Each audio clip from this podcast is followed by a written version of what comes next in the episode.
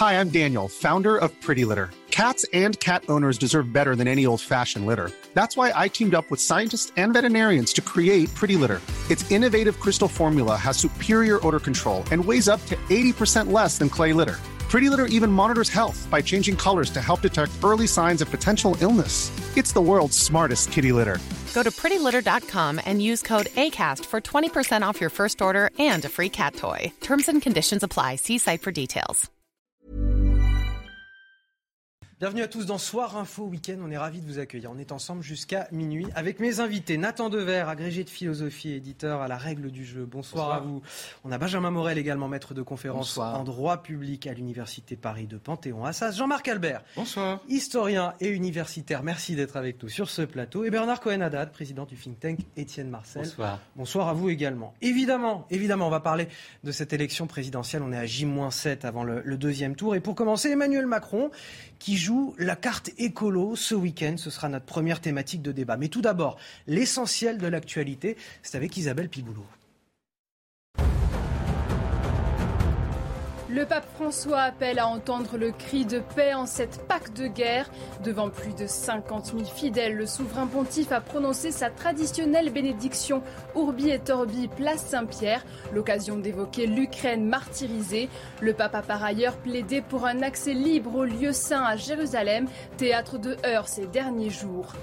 L'église anglicane fustige le projet d'envoyer des migrants au Rwanda. Les chefs spirituels dénoncent de graves questions éthiques. Ce jeudi, le gouvernement de Boris Johnson et Kigali ont passé un accord, celui d'envoyer au Rwanda des demandeurs d'asile arrivés illégalement au Royaume-Uni.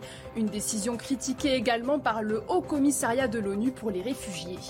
Et enfin en tennis, succès pour Stefanos Tsitsipas. Le, grec a remporté le Master 1000 de Monte Carlo pour la deuxième année consécutive.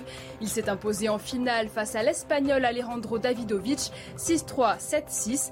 À 23 ans, il devient ainsi le sixième joueur à conserver son titre dans le premier grand tournoi sur terre battue de la saison. Messieurs, dernière ligne droite de cette élection présidentielle. Et alors ce week-end, on a découvert un Emmanuel Macron plus vert que vert, euh, à tel point que certains parleraient, certaines mauvaises langues, de drague lourdingue. Ses opposants, à gauche comme à droite, euh, qui disent ça, tellement les appels du pied aux électeurs de Jean-Luc Mélenchon sont, euh, sont indiscrets. Vous allez me dire hein, ce, que, ce que vous en pensez. Après cette bonne guerre, je vous l'accorde, ce serait bête de ne pas le faire, reste à analyser sur ce plateau, et c'est pour ça que vous êtes là, la sincérité de la démarche. C'est peut-être ça l'essentiel.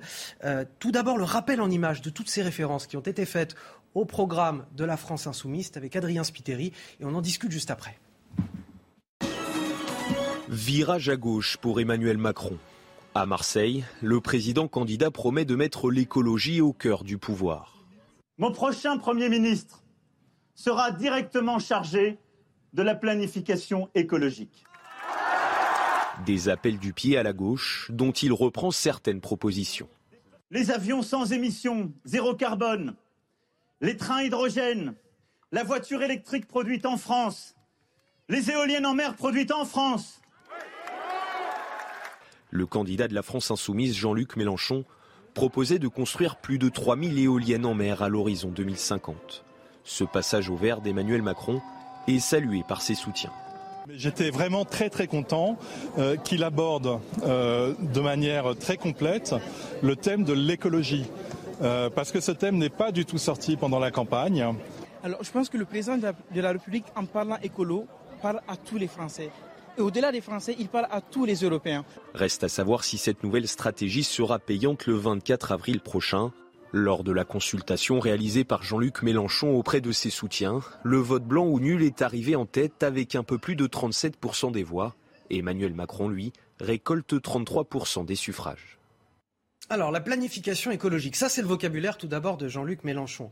Euh, Emmanuel Macron a aussi parlé d'avenir en commun. Ça tombe bien, c'est aussi le nom du programme euh, de la France insoumise.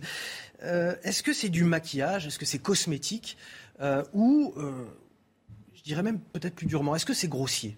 C'est un peu grossier. Et c'est pour ça qu'en réalité, alors comme vous le disiez, on ne peut pas reprocher à un candidat dans l'entre-deux tours d'aller chercher les électeurs dont il a besoin. le deuxième tour est fait pour rassembler. Exactement. Et on a aujourd'hui, Emmanuel Macron a besoin, comme Marine Le Pen, ont besoin d'aller chercher ces électeurs.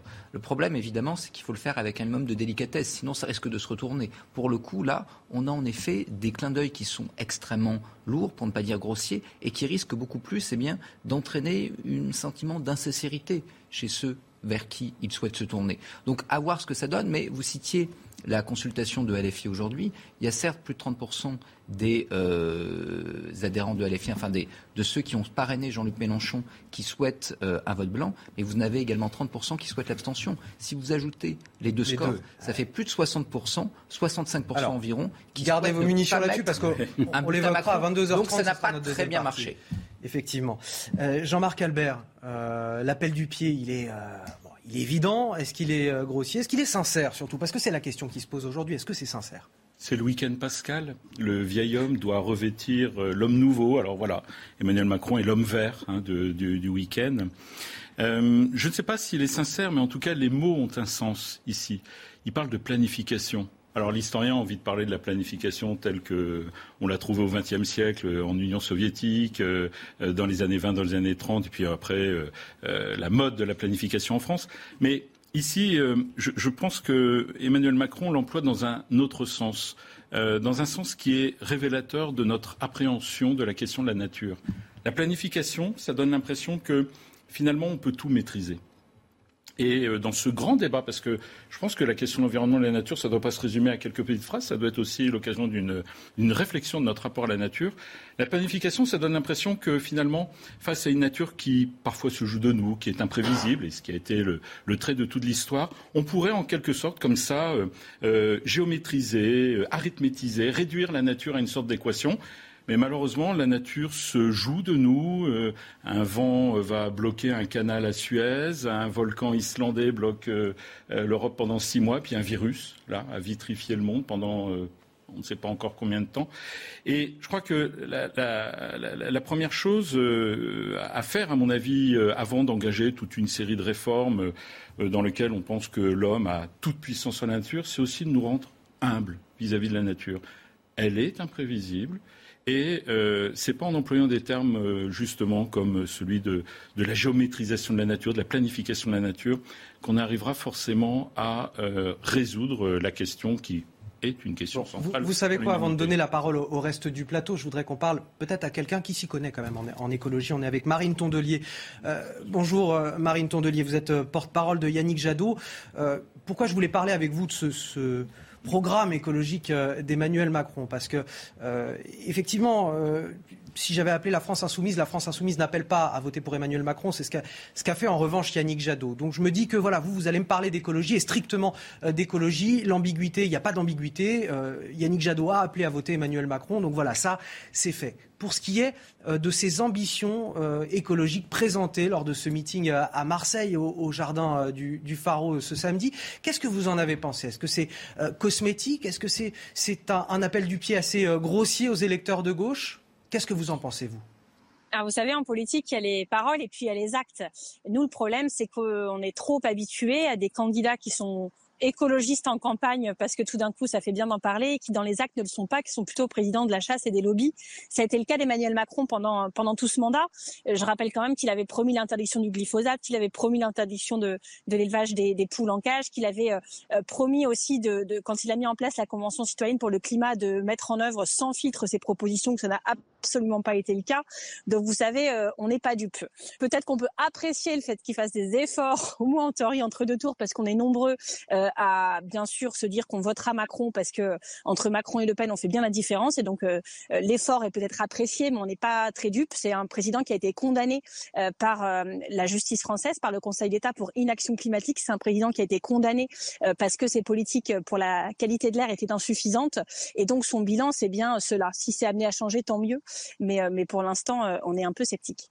Marine Tondelier, je voudrais qu'on regarde avec vous justement quelles ont été euh, lors de ce meeting les propositions écologiques du, candidat Emmanuel Macron. Elles s'affichent à, l'écran en même temps que je vous parle et je vais vous les lire.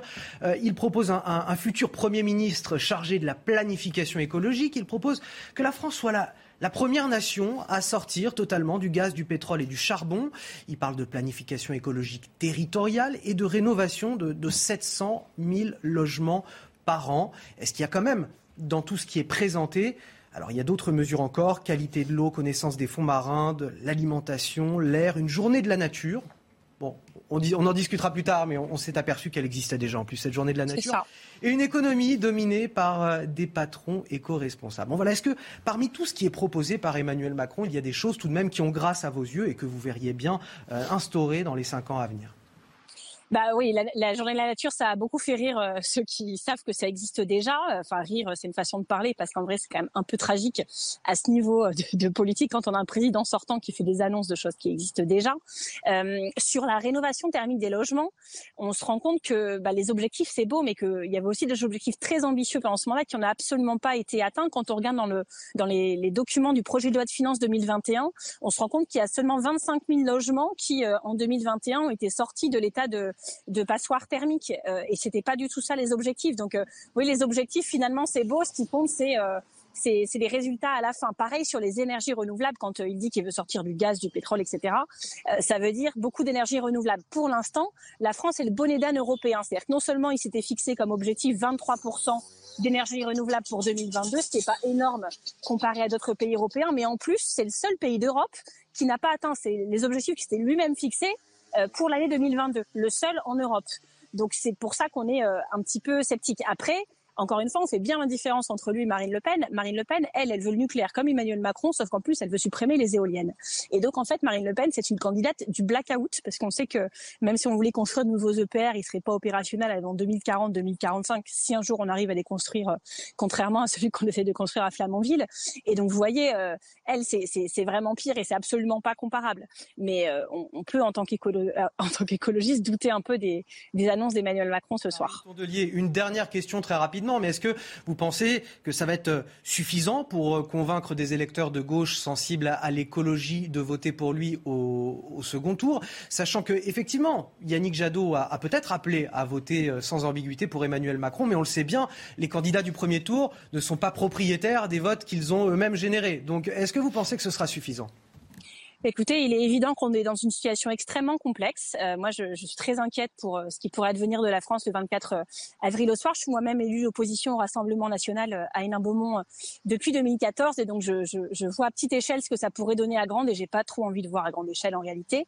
On est en train de monter chez les écologistes une campagne qui s'appelle Le Pen ne doit pas passer. Il y a un site internet, des visuels, on fait des spaces sur Twitter pour discuter avec les gens, les motiver à aller voter au deuxième tour, parce que ceux qui veulent voter Le Pen ont déjà décidé de voter Pen. Moi, ce qui m'inquiète, c'est euh, le nombre de personnes autour de moi, autour de nous, qui se disent bah j'ai pas la force de voter Macron, je voterai blanc ou je m'abstiendrai. Et c'est là-dessus contre l'extrême droite que contre l'extrême droite pour euh, passer par défaut. Donc il faut que euh, que les personnes qui sont pas encore motivées à Macron trouvent des raisons de se raccrocher à un quelconque espoir. Peut-être que ça peut être aussi le fait que les partis de gauche discutent ensemble pour les législatives et que voilà petit à petit on se dise qu'on a une revanche à prendre aux législatives et qu'il y a de l'espoir. En tout cas, il faut que chacun trouve un chemin moral, mental d'ici le 24 avril pour se motiver euh, à mettre ce bulletin Macron dans ligne qui ne vaudra pas ni soutien ni quitus de son mandat, de son bilan, mais qui sera un moyen de faire battre Marine Le Pen, ce qui est quand même euh, ce que beaucoup de gens souhaitent euh, en France. Et merci Marine Tondelier d'avoir accepté merci à, vous. nos questions sur, sur CNews. Autour de la table, il me reste encore Nathan Dever et Bernard Cohen-Haddad pour répondre à, à, nos questions et à cette interrogation, la sincérité d'Emmanuel Macron dans son programme écologiste et notamment la, la la possibilité de le réaliser Quand on voit qu'il veut être la première nation à sortir du gaz, du pétrole, du charbon, est-ce que tout ça, c'est euh, raisonnable et possible à, court, moyen terme? Je ne pense pas que ce soit un enjeu de sincérité. Il me semble qu'on on peut avoir tendance à l'oublier parce qu'il y a un effet ou un phénomène d'habituation, mais il faut quand même rappeler qu'on est dans une élection présidentielle inhabituelle ou anormale dans la mesure où il y a un finaliste contre le Rassemblement national. C'est la troisième fois que ça se produit et ça crée mécaniquement un effet de front républicain qui s'est déjà produit deux fois. Emmanuel Macron avait déjà été élu sur cet effet-là il y a cinq ans et tout le, paradoxe, tout le vice, entre, entre, guillemets, le vice originel qui a expliqué d'ailleurs la hausse du Front National, du Rassemblement National pendant ces cinq dernières années, c'est qu'Emmanuel Macron a estimé qu'il avait été élu sur son programme il y a cinq ans.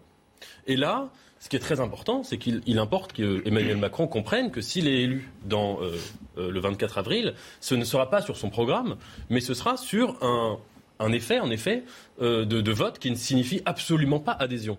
D'où la nécessité majeure, que ce soit sincère ou insincère, n'est pas la question. C'est, je dirais, pour qu'on puisse le retenir pour l'histoire. D'où la nécessité que là, il ne présente pas seulement dans les jours qui lui restent avant le deuxième tour, qu'il ne présente pas son programme, mais qu'il comprenne que dès lors qu'un certain nombre de partis ont appelé à voter pour lui ou ont appelé à ne surtout pas voter pour son, sa rivale, eh bien qu'il ne présente pas son programme, mais qu'il fasse des vraies concessions avec tous les partis qui ont appelé à faire ce barrage. Sur trois plans, vous disiez quelles étaient les questions. La question écologique, en effet, mais la question sociale, et là on a socio-économique, hein. on n'a pas entendu grand-chose, à part qu'il renoncerait peut-être aux 65 ans et qu'il verrait, etc et la question civique.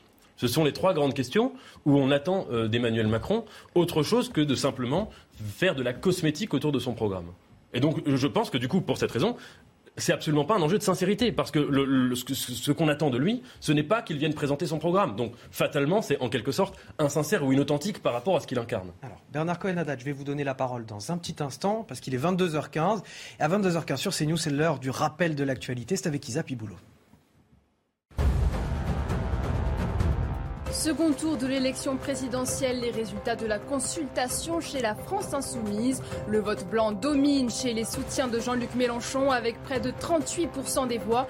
Le vote pour Emmanuel Macron a obtenu près de 33,4% devant l'abstention à 29%.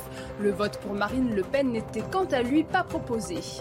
Volodymyr Zelensky invite Emmanuel Macron à se rendre en Ukraine. Il souhaite que son homologue français constate un génocide commis par les Russes, un terme qu'Emmanuel Macron a jusqu'ici refusé d'employer afin d'éviter l'escalade verbale, une réaction que le président ukrainien avait jugée très blessante. Ils ne se rendront pas sans résister. Les soldats ukrainiens retranchés à Mariupol combattront jusqu'au bout, a assuré le Premier ministre du pays. L'ultimatum imposé par les Russes a donc été ignoré. Moscou leur avait proposé de déposer les armes et d'évacuer ce port stratégique du sud-est de l'Ukraine. Alors sur ce plateau, depuis le début de l'émission, on s'interroge sur la sincérité de la démarche d'Emmanuel Macron qui a verdi euh, sa politique d'entre-deux tours euh, dans, ce, dans cette campagne. Euh, il a quand même usé, Emmanuel Macron, quatre ministres de la transition écologique durant son mandat. Je vous les cite, Nicolas Hulot, François Drugy, Elisabeth Borne et Barbara Pompili. Est-ce que c'est bon ou mauvais signe euh, En tout cas, pas tous pour les mêmes raisons. Hein, ça, il faut aussi le reconnaître. Il y en a qui sont partis, qui ont été obligés de partir, notamment les deux premiers. Ça, c'était euh, en tout cas euh, une réalité. En tout cas, qui est parti par un désaccord, en tout cas le premier.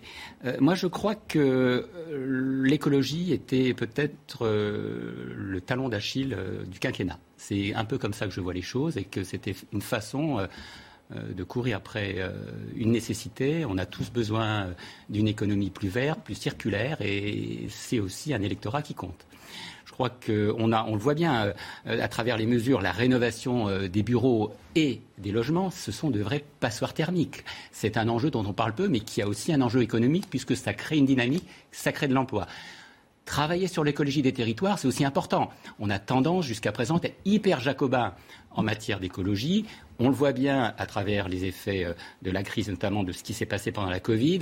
On a besoin d'une écologie des territoires, avec la méthanisation des agriculteurs, avec aussi euh, des distances beaucoup plus courtes. Enfin, et ça me semble aussi important, on a aussi envie d'une économie plus propre, plus circulaire, qui coûte moins cher et donc moins de normes. Donc tout ça, c'est un vrai enjeu. C'est un vrai enjeu, d'autant que pendant le quinquennat, et Benjamin sera ça beaucoup mieux que moi, une partie, euh, une trentaine ou une vingtaine de ces parlementaires se sont considérés comme un groupe à part parce qu'ils pensaient qu'il n'y avait pas assez d'écologie. Je pense à Mathieu Orphelin, Cédric Villani, Delphine Bateau. Donc il y a une vraie nécessité ça parle. Et puis, c'est une opposition clivante aussi par rapport à Marine Le Pen, puisque sur le sujet des éoliennes, ils ne sont pas du tout d'accord. Il y en a une qui est pour le tout nucléaire et l'autre qui est pour quelque chose d'un peu plus ouvert. J'allais ajouter qu'il y, a, il y a un paradoxe dans la position écologique d'Emmanuel Macron, c'est-à-dire vis-à-vis de l'écologie politique telle qu'on la connaît en France, en tout cas les représentants écologistes sont contre le nucléaire quand Emmanuel Macron a décidé, là tout récemment, d'en faire la pierre angulaire de sa stratégie énergétique. Et ça peut être l'un des problèmes, en effet, qu'il va avoir avec l'électorat Mélenchon et l'électorat Jadot, qui pour le coup font de l'écologie, font du nucléaire l'un des points centraux de, euh, de leur opposition à, au président de la République sur la question de l'écologie. Par ailleurs, je, suis un peu en désaccord avec mon voisin sur la notion de la, de, la planification. Pour le coup, si vous voulez faire muter totalement une, une, une économie. Donc c'est pas un gros mot la planification. Besoin justement d'une conception centralisée de la mutation de cette économie. C'est vrai en matière de rénovation, c'est vrai en matière énergétique. Vous construisez une centrale nucléaire, ça implique pour le coup de voir loin en termes de technologie, en termes d'investissement. Le problème, c'est que aujourd'hui, on s'est déjà engagé sur le nucléaire le rapport RTE, etc., on peut difficilement faire plus. Par ailleurs, on va avoir une croissance des besoins d'énergie dans les prochaines années. Et les scénarios qu'on a retenus sont à peu près des scénarios moyens. Il est possible que ce soit plus haut. Donc évidemment qu'on va accompagner ça avec du renouvelable, parce qu'en réalité, le nucléaire à lui seul ne sera pas suffisant. Mais est-ce que ce sera suffisant pour se passer à court terme, à moyen terme, du charbon, du gaz et du pétrole? C'est loin, loin d'être évident. un petit peu, un petit par peu ailleurs, survendu. Par ailleurs, il faudrait que les constructeurs automobiles, par exemple, suivent. C'est pas non plus évident parce que si la France le fait tout seul, ça va également être compliqué. Donc, pour revenir là-dessus, on a quand même des grands mots, mais il va falloir voir ensuite ce que ça donne. Emmanuel Macron avait déjà vendu son programme comme étant un programme écologiste en 2017. Alors, Jean-Marc Albert, pour finir euh, cette, euh, cette première partie euh, autour de, d'Emmanuel Macron, je voudrais qu'on jette un coup d'œil à ce sondage IFOP pour le journal du dimanche qui évalue la, popularité du, du président candidat Emmanuel Macron, qui rassemble encore euh, en cette fin de mandat. 41% de satisfaits. Il se situe très nettement au-dessus de François Hollande, euh, qui a fini, euh, vous le voyez à, l'écran, son mandat avec 22% de popularité. Nicolas Sarkozy, alors c'était un petit peu plus proche, 36%. Comment on explique cette stabilité, alors même que le vote pour des candidats populistes, anti-système, n'a jamais été aussi important en France quand on cumule ces votes? Je parle du cumul de Marine Le Pen, Jean-Luc Mélenchon, Éric Zemmour, Nicolas Dupont-Aignan. À, eux tous, ensemble, ils font quand même 55%. Et comment on explique à côté de ça cette popularité qui reste toutefois stable d'Emmanuel Macron. Oui, stable, mais qui n'est pas non plus exceptionnelle. Vous avez cité 36%, 22% pour Sarkozy et Hollande, qui ont perdu. Hein, dans la foulée de 41% euh, pour quelqu'un qui prétend se faire réélire, c'est pas exceptionnel en général. Faut une cote de popularité un peu plus élevée que euh, finalement euh, le, suffrage final.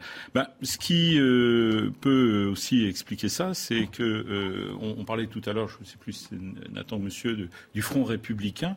On voit bien que c'est aussi que ce Front républicain a perdu de sa fraîcheur au cours des au cours des décennies parce que les Français se sont rendus compte que finalement, c'était plus un choix politique, c'était même plus une posture morale, c'était plutôt un outil de euh, conquête et euh, surtout de conservation du pouvoir. Et, ça, on parlait tout à l'heure de, sincérité. Les Français, là, pour le coup, s'en sont rendus compte. Ça explique peut-être euh, aussi cela. Moi, je suis plus mesuré sur la, force de la, cote de popularité que vous, que vous nous le faites.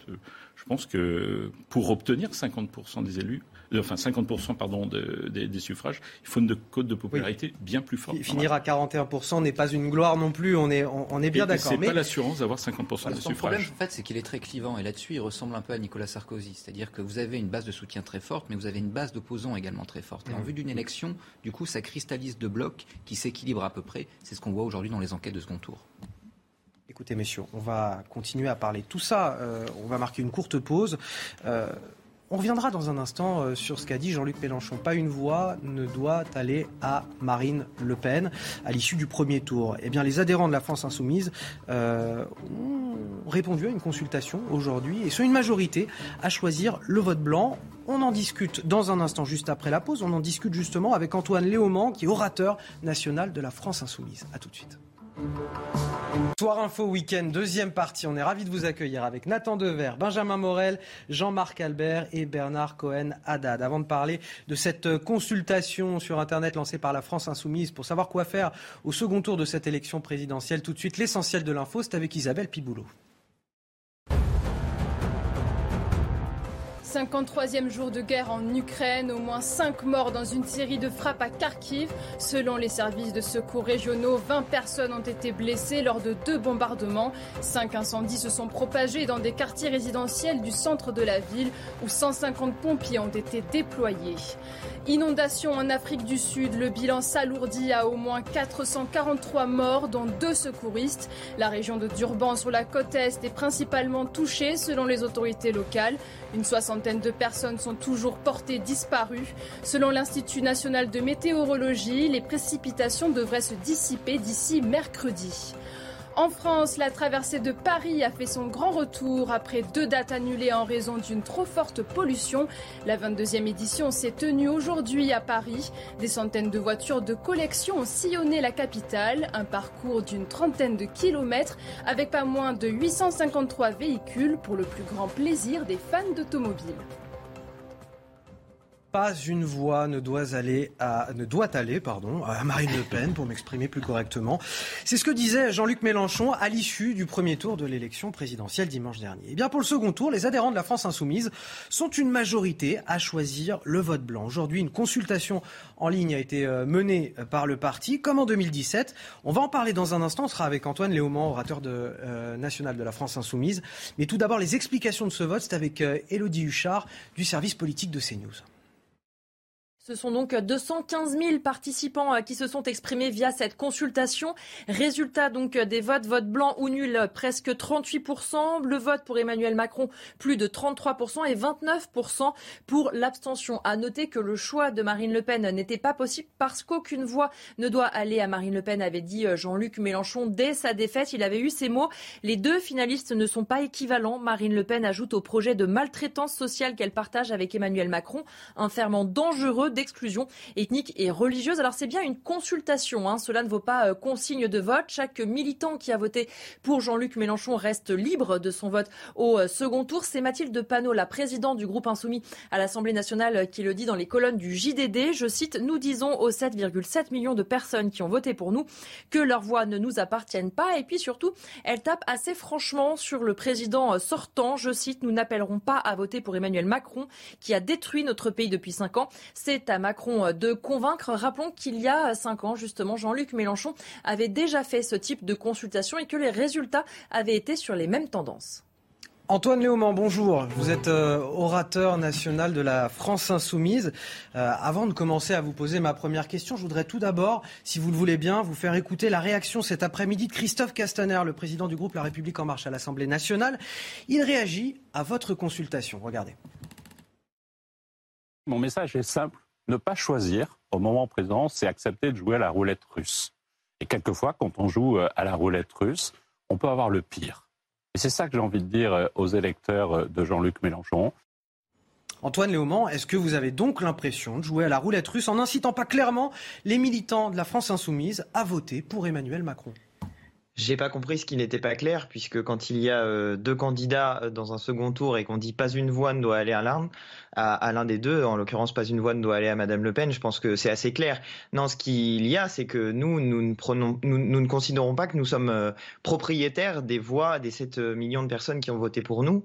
Et nous savons que les gens vont pouvoir faire des choix qui sont des choix responsables, en conscience, et euh, choisir bah, une des trois options qui étaient euh, proposées. vous l'avez remarqué, il n'y a pas le vote Le Pen dans cette. dans cette... D'ailleurs, ça a été dit. Hein. J'allais vous poser la question. Vous dites que chacun votera en conscience. Vous me le dites vous-même, le choix de Marine Le Pen n'était pas possible euh, dans votre questionnaire.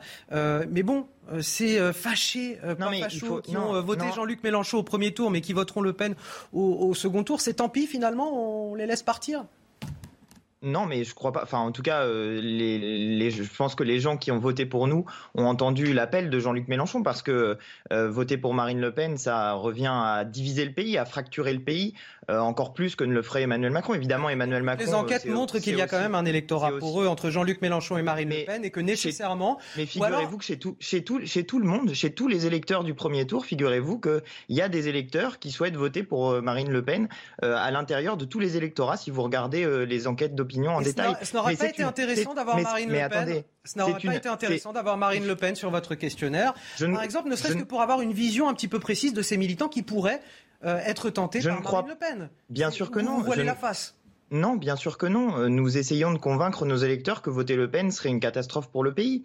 Et euh, ça, ça fait partie du travail que nous pouvons faire. Mais néanmoins, ce que nous essayons de faire, c'est de garder soudés tous ensemble ceux qui ont voté pour l'Union populaire et pour Jean-Luc Mélenchon à l'élection présidentielle. Et nous savons qu'à l'intérieur de notre électorat, il y a des gens qui euh, veulent choisir plutôt Macron, il y a des gens qui veulent choisir plutôt l'abstention ou le vote blanc. Vous l'avez vu dans notre consultation, l'abstention et le vote blanc sont finalement ceux qui sortent le plus en tête. Au final, si on additionne les deux. Et donc, ça montre bien qu'il y a des, des, différences dans notre électorat. Mais maintenant, il y a quelque chose aussi qui est très prégnant dans notre électorat, c'est que cette défaite, en quelque sorte, cette défaite aux portes du second tour, elle a un goût très amer parce qu'on voit bien que c'était possible d'y arriver. Et j'entends beaucoup chez les gens qui ont voté pour nous de la surmobilisation par rapport à ce que nous avons constaté en 2017 pour l'étape suivante. Il y a juste derrière l'élection présidentielle, après ce deuxième tour, une élection législative qui aura lieu les 12 et 19 juin. Et dans notre électorat, il y a beaucoup de gens qui veulent faire de cette élection législative une sorte de troisième tour de l'élection présidentielle pour quand même essayer de faire appliquer le programme L'avenir en commun. En réalité, bien, Antoine En réalité, en réalité, c'est assez simple. Si les électeurs qui ont voté pour Jean-Luc Mélenchon à l'élection présidentielle votent pour les candidats de l'Union populaire à l'élection législative, nous serons majoritaires dans le pays parce que nous aurons surmobilisé notre électorat. C'est ce que nous allons essayer de faire. Antoine Léaumont, votre électorat est évidemment très courtisé. Vous l'avez certainement vu ce week-end avec ça, Macron euh, à, Marseille. certainement, ça a dû vous faire sourire, j'imagine. Mais qu'avez-vous pensé, vous, de ce verdissement de la campagne d'Emmanuel Macron, bah, de cette campagne d'entre-deux tours Écoutez, ça s'améliore, je trouve, parce que jusqu'à présent, nous avions eu beaucoup d'insultes, beaucoup de mépris, euh, de part et d'autre d'ailleurs, et désormais, je vois que certains, au moins, reprennent nos mots. C'est une victoire idéologique pour nous que euh, le président de la République actuel et candidat à l'élection présidentielle parle de planification écologique, qui est une expression que nous employons depuis dix ans. C'est une victoire idéologique parce que désormais, tout le monde a compris que pour faire de l'écologie efficacement, il fallait un État qui soit un État fort, organisateur, planificateur. J'écoute ce que dit Emmanuel Macron. J'ai très peu de, de, comment dire de confiance dans le fait qu'ils mettent en place une planification écologique au sens où nous l'entendions nous. Et d'ailleurs, on voit déjà les limites puisqu'il a promis qu'il ferait euh, des nouveaux EPR, des nouveaux réacteurs nucléaires. Donc euh, euh, c'est très loin de ce que nous proposions nous, puisqu'au contraire, nous nous voulions changer de braquet complètement pour sortir du nucléaire et en même temps sortir des énergies carbonées en faisant monter en puissance notamment les énergies renouvelables, mais notamment en, en mer l'éolien marin. Donc voilà, il prend des mots, il prend des expressions. C'est très bien pour nous parce que ça, fait, ça rend dominant dans le débat public les expressions que nous avons utilisées et les méthodes que nous avons utilisées. Maintenant, je le redis, il va y avoir des élections législatives pour faire appliquer le programme L'avenir en commun réellement. Et ce sera effectivement votre seconde campagne à la, France Insoumise. Euh, Tout à fait. Merci beaucoup Antoine Léaumont d'avoir. Je peux dire juste un dernier truc pour vos téléspectateurs. Euh, que vos téléspectateurs sachent qu'ils peuvent s'inscrire sur les listes électorales pour les élections législatives jusqu'au 4 mai. Donc c'est encore possible, si vous n'avez pas pu voter à l'élection présidentielle, de le faire pour l'élection législative. Effectivement, voilà. bien de Donc le, je le, signale Merci. juste. Hein. Merci à vous, merci d'avoir participé à, cette émission, d'avoir répondu à nos questions. Antoine Léaumont, orateur national de la France insoumise. Autour de cette table, euh, les insoumis sont-ils la clé de ce scrutin présidentiel? Oui, bah, tout à fait. Parce que, si vous voulez, pour deux raisons. Premièrement, parce que euh, si on fait un petit peu de généalogie, Emmanuel Macron avait été euh, l'homme de la synthèse, et le macronisme est la synthèse d'une certaine gauche avec une certaine droite. Euh, lui-même, quand on fait, c'est très intéressant de faire la généalogie de toutes les expressions qu'il a utilisées pour se qualifier politiquement. Initialement, il disait je suis de gauche, puis je suis de gauche et de droite, je suis ni de gauche ni de droite, etc., etc. Et il a vraiment jonglé entre les formules, alors que normalement en politique ça devrait être très simple hein, de dire euh, voilà je suis de tel ou tel bord, c'est pas très compliqué. Bon, tout cela pour dire que pendant cinq ans, Emmanuel Macron a quand même mené sur la plupart des, sujets une politique de droite ce qui fait que la gauche euh, sociale, la gauche modérée, euh, euh, a été en quelque sorte anesthésiée par toute cette situation. Quand elle n'a pas été aspirée. Quand elle n'a pas été aspirée. Et qu'aujourd'hui, en matière de gauche, c'est-à-dire une gauche qui se souvient de la question sociale et qui orchestre tout son programme autour de la question sociale, il y a eu pendant cette élection présidentielle Jean-Luc Mélenchon et Fabien Roussel. Donc évidemment, ils sont au cœur non seulement de, de, la question très simple hein, de savoir pour qui, enfin, qui, du, second tour, de préparer le second tour, de faire des appels du pied aux électeurs, mais même plus largement pour l'avenir de la récomposition du pays, la gauche aujourd'hui, elle se situe sur ce terrain-là. C'est indéniable. Ils vont être nombreux, les euh, fâchés, pas fachos, à essayer euh, Marine Le Pen euh, pour ce second tour, à votre avis? On les estime entre 25 et 35 selon les enquêtes d'opinion. Alors, ça a un peu baissé par rapport aux enquêtes de premier tour. Donc, on voit qu'il y a une forme de mobilisation dans l'abstention euh, pour Emmanuel Macron. Mais le nombre, en revanche, qui va voter Marine Le Pen, il reste relativement stable. En réalité, il y a plusieurs électeurs LFI. C'est-à-dire qu'il ne faut pas croire que la plupart des électeurs suivent les consignes de vote. C'est pour ça qu'il faut quand même limiter la portée tant des paroles de Jean-Luc Mélenchon que de la consultation, qui est tout à fait légitime. C'est-à-dire que c'est la consultation auprès d'une base électorale d'une formation politique qui décide de faire un choix politique. Ce n'est pas un sondage. Donc à partir de là, qu'il n'ait pas mis le vote Le Pen parce que c'est quelque chose qui est inimaginable pour l'AFI, c'est quelque chose de tout à fait compréhensible. Mais ensuite, dans quelle mesure ça va être suivi C'est pas évident. Vous avez au moins trois électorats LFI. Vous avez une gauche plutôt issue des centres-villes qui, grosso modo, aurait pu voter PS ou ELV, mais par vote utile ou par vote de conviction a voté Jean-Luc Mélenchon. Là, il y a déjà une porosité avec le vote Macron. C'est pour ça que les gesticulations d'Emmanuel Macron sur l'écologie sont peut-être un peu vaines, parce qu'en réalité, cet électorat, c'est déjà là où, pour le second tour, il fait carton plein. Ensuite, vous avez un électorat populaire. C'est celui qui, en effet, eh bien, a une forme de porosité avec le vote Le Pen. Et là, pour aller le chercher, c'est surtout sur les sujets de pouvoir d'achat. Ensuite, vous avez un autre vote populaire, plutôt issu des banlieues, qui, lui, peut se mobiliser ou ne pas se mobiliser, qui, grosso modo, va hésiter entre un vote Macron ou se réfugie dans l'abstention, ce qui est assez traditionnel pour cet électorat, qui est très difficilement mobilisable, mais que Jean-Luc Mélenchon a réussi à venir chercher. Et là, pour le coup, c'est pas non plus l'écologie qui lui parle, c'est d'autres sujets. Par exemple, la polémique sur le voile va être beaucoup plus mobilisatrice pour lui. Quand, quand dans leur formulaire, la France insoumise ne propose pas à ses adhérents de répondre Marine Le Pen, euh, est-ce qu'il euh, il n'y a pas là une façon de se, voiler la face finalement? Moi je crois, ça a été bien dit par euh, notre Pas, d'analyse de, non, non, on, on, prépare les législatives, on oublie la présidentielle et on saute déjà les législatives en ne parlant pas de ce qui peut fâcher. Et, c'est bien ça le problème, c'est-à-dire qu'on considère que euh, Jean-Luc Mélenchon. la France insoumise, ils ne sont même pas d'accord sur le. Ah, on le voit, il y a quand même plus de 67 près de 66 euh, des électeurs qui vont euh, ne pas y aller ou qui vont voter blanc. C'est quand même un peu exceptionnel. On voit que c'est une consultation partiale et partielle et que moins de 30 ou autour de 30 soutiendra Macron. Du bout des lèvres, c'est quand même assez significatif d'une volonté d'avoir un troisième tour. Ça a été dit très clairement et c'est ça qui est intéressant. Moi, je regrette quand même, et je le dis parce qu'en tant que citoyen, qu'il n'y ait pas eu euh, les deux finalistes dans ce sondage, parce que là, on aurait vu effectivement une tendance. Ça permet une cartographie quelque part. En tout cas, pour, les, petits citoyens, pas les électeurs, hein, c'est les gens qui ont parrainé Jean-Luc Mélenchon. Oui, oui, mais c'est pas un sondage. mais c'est pas un sondage, mais c'est quand même des militants. Et les militants, on aurait eu une tendance pour savoir si les militants de l'AFI euh, considèrent qu'ils sont Macron compatibles ou Le Pen compatibles. Là, on ne le sait pas. C'est, en tous les cas, euh, on peut faire des conjectures, on peut faire de la science politique.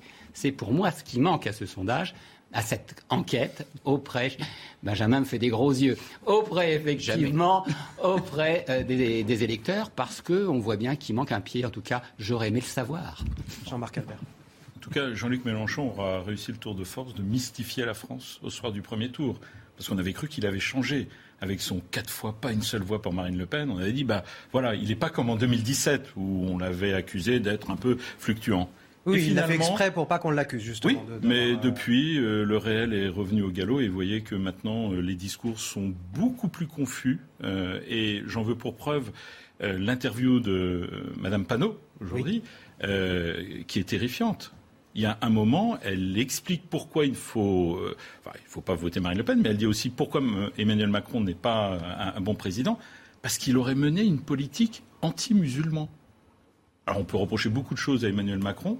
Je voudrais savoir à quel moment il a voté, enfin en tout cas il aurait fait voter des lois anti-musulmans. Et c'est révélateur de ce que vous disiez tout à l'heure sur ce vote des banlieues, et ce que Benjamin disait aussi sur le vote des banlieues. Je crois que là, on assiste à un C'est électoraliste. De... Oui, et puis c'est, à mon avis, plus profond que ça. C'est-à-dire que Mélenchon fait depuis des années un pari sur un vote qui se manifestait très peu, que ce soit aux élections nationales ou locales. Un vote communautaire? Et un vote communautariste qui, pour la première fois, euh, entre guillemets, s'est manifesté. Moi, je crains, euh, surtout pour la suite euh, des élections, notamment législatives, même si on sait que euh, les filles votent moins, et surtout ce fameux troisième, cette troisième catégorie de l'électorat qui se déplace moins, il n'empêche que lier un vote à une expression communautaire, c'est quelque chose qu'on voyait aux États-Unis depuis des années. C'est manifestement quelque chose qui est en train d'arriver en France. Un dernier mot rapidement sur l'abstention, le vote blanc. Ça, cela favorise Marine Le Pen? Bah, ça dépend. Il y a plusieurs types d'abstention. Vous avez une abstention entre guillemets de gauche d'une partie de l'électorat qui va dire oui, mais pas sans mon vote. Et là, ça favorise plutôt Marine Le Pen. Et vous avez également une abstention structurelle des classes populaires qui paradoxalement, elles sont plutôt, enfin paradoxalement, sont plutôt le pédo-compatible. Et donc, si elles se mobilisent plus, et il y a des réserves pour Marine Le Pen dans l'abstention, eh bien, ça peut faire monter le vote Le Pen. Donc, il y a plusieurs abstentions, et le taux de participation ne sera pas forcément un indicateur fiable du gagnant lors du second tour pour ceux qui voudraient le consulter un peu plus tôt que 20h dimanche prochain. Tout ça nous amène à, 22h45, euh, bientôt 22h45 sur CNews. Et c'est donc l'heure du rappel de l'actualité. C'est avec Isa Piboulot.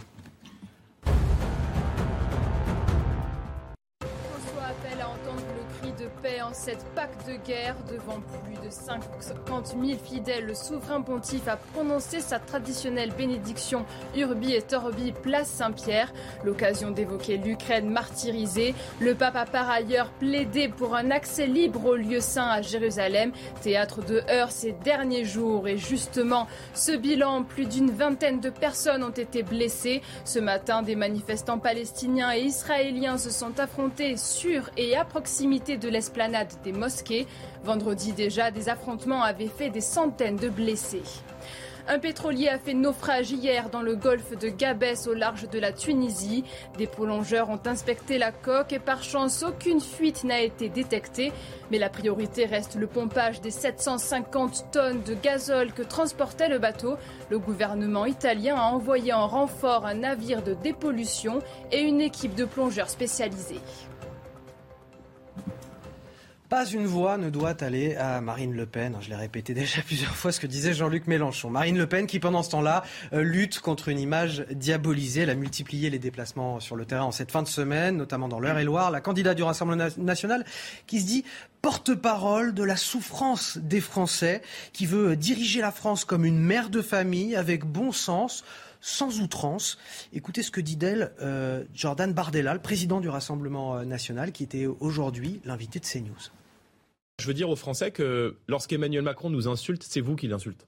Euh, lorsqu'Emmanuel Macron nous prend à partie, euh, nous jette des anathèmes, c'est la majorité silencieuse. Marine Le Pen est arrivée en tête dans 22 000 communes françaises. Il y a un mouvement qui s'est levé aujourd'hui dans la France profonde, dans la France rurale, dans cette France qui veut rester de quelque part, qui n'a pas dit son dernier mot et qui, euh, je crois, peut l'emporter si les Français se mobilisent. Je veux juste dire une chose. Si les Français s'abstiennent le 24 avril, Emmanuel Macron sera réélu. Si le peuple vote, le peuple gagne. Il a raison. La candidate de la France profonde, de la France rurale, nous dit Jordan Bardella. On voit que dans cet entre-deux-tours, le défi de Marine Le Pen, c'est de vendre un, projet rassembleur et modéré. Euh, cette campagne de second tour, finalement, est-ce qu'elle n'est pas un petit peu plus compliquée quand Éric Zemmour n'est pas là pour servir de paratonnerre? Bah oui, parce que euh, bon, déjà, euh, il faut dire une chose, c'est que Marine Le Pen peut chaleureusement remercier Éric Zemmour, qui lui a rendu un service immense avec ce fameux effet de la de la fenêtre d'Overton, c'est-à-dire qu'il a tellement radicalisé. En quelque sorte, Éric Zemmour a incarné son père politiquement. Il a incarné Jean-Marie Le Pen. C'était une résurrection politique de Jean-Marie Le Pen. Elle s'est retrouvée contre son père politiquement. Donc évidemment, à côté. Ah, mais l'image, l'image est très intéressante. c'est vraiment, euh, c'est vraiment ça en fait. Désolé, je n'aime pas trop la psychanalyse, mais ça me, ça me pour le coup, ça me semble.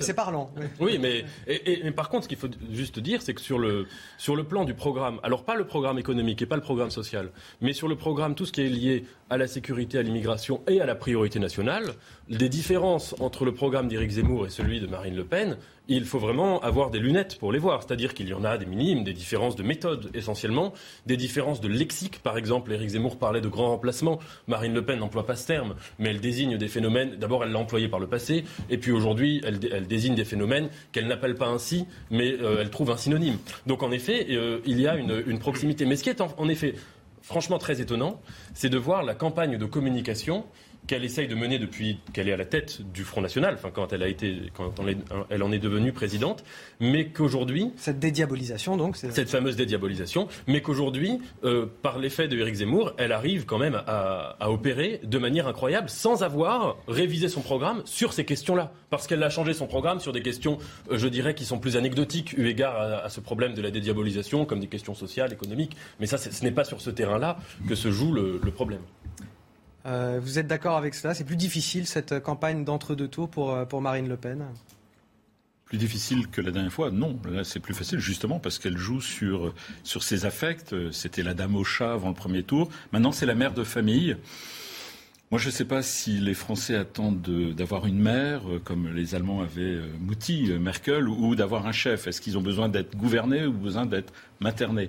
C'est quand même aussi assez significatif de, ce glissement quand même de la politique. je ne vais pas parler de dévirilisation de la politique, mais quand, elle a sorti cette histoire de, mère de famille, j'ai repensé à Elisabeth Ier face aux Espagnols en 1588 à Tilbury et qui disait j'ai peut-être un corps de femme faible, mais j'ai un cœur et un estomac de roi et qui plus est de roi d'Angleterre. C'est plutôt ça qu'on aura envie d'entendre.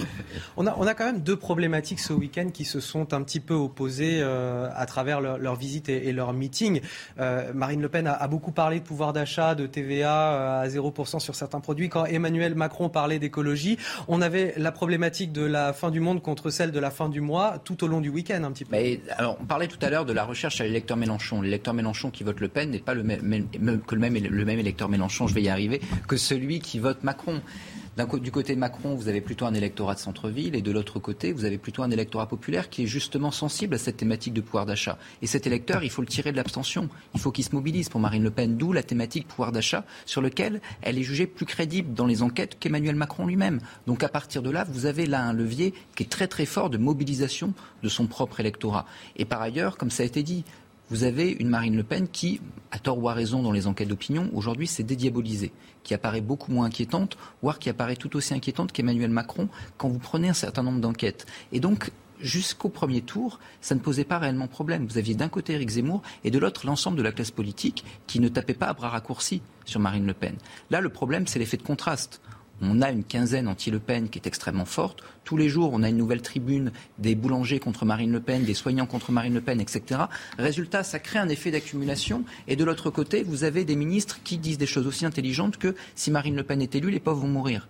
Donc à partir de là, cet effet de contraste risque au contraire d'être fondamentalement contre-productif pour euh, la majorité et risque au contraire de mobiliser une partie de l'électorat qui non seulement est sensible au pouvoir d'achat, mais également eh bien, a une fibre anti-système. Bernard Cohen-Haddad, on a, on a deux, deux France, deux projets à, à, à, travers euh, Marine Le Pen et Emmanuel Macron oui, et puis moi je crois que cette expression euh, bonne mère de famille, c'est pas la mama. Il hein. faut faire attention, ça fait référence à ce qu'on avait en droit euh, gérer en bon père de famille. Ça veut dire quoi? Ne pas être à la tête d'un clan. Je vous rappelle que jusqu'en 2014, le Code civil mettait qu'on doit gérer nos biens, euh, gérer le mariage, gérer euh, un héritage en bon père de famille. Ça veut dire ne pas être mal géré, ne pas dépenser trop, euh, voir le bien commun. Et ça a été remplacé par raisonnablement, parce qu'on considérait qu'être en bon père de famille, c'était sexiste. Donc en 2014, on a supprimé dans, en droit civil, dans tout notre Code civil, l'expression bon père de famille par raisonnable. Donc là, c'est pas anodin, c'est pas uniquement euh, la mama italienne ou la mama française, chef de. C'est justement, je ne serai pas clanique, je veux être pour tous les Français. C'est extrêmement fort. Alors, est-ce que ce sera uniquement discursif ou programmatique, la question va être là. Est-ce qu'on sera uniquement dans le discours, dans l'effet d'annonce, ou c'est quelque chose qu'elle veut mettre sur le terrain? C'est une vraie problématique. En tout cas, ça répond bien à une façon de dédiabolisation et de vouloir montrer qu'elle est dans l'intérêt général, ce que lui conteste une partie de l'opposition à elle.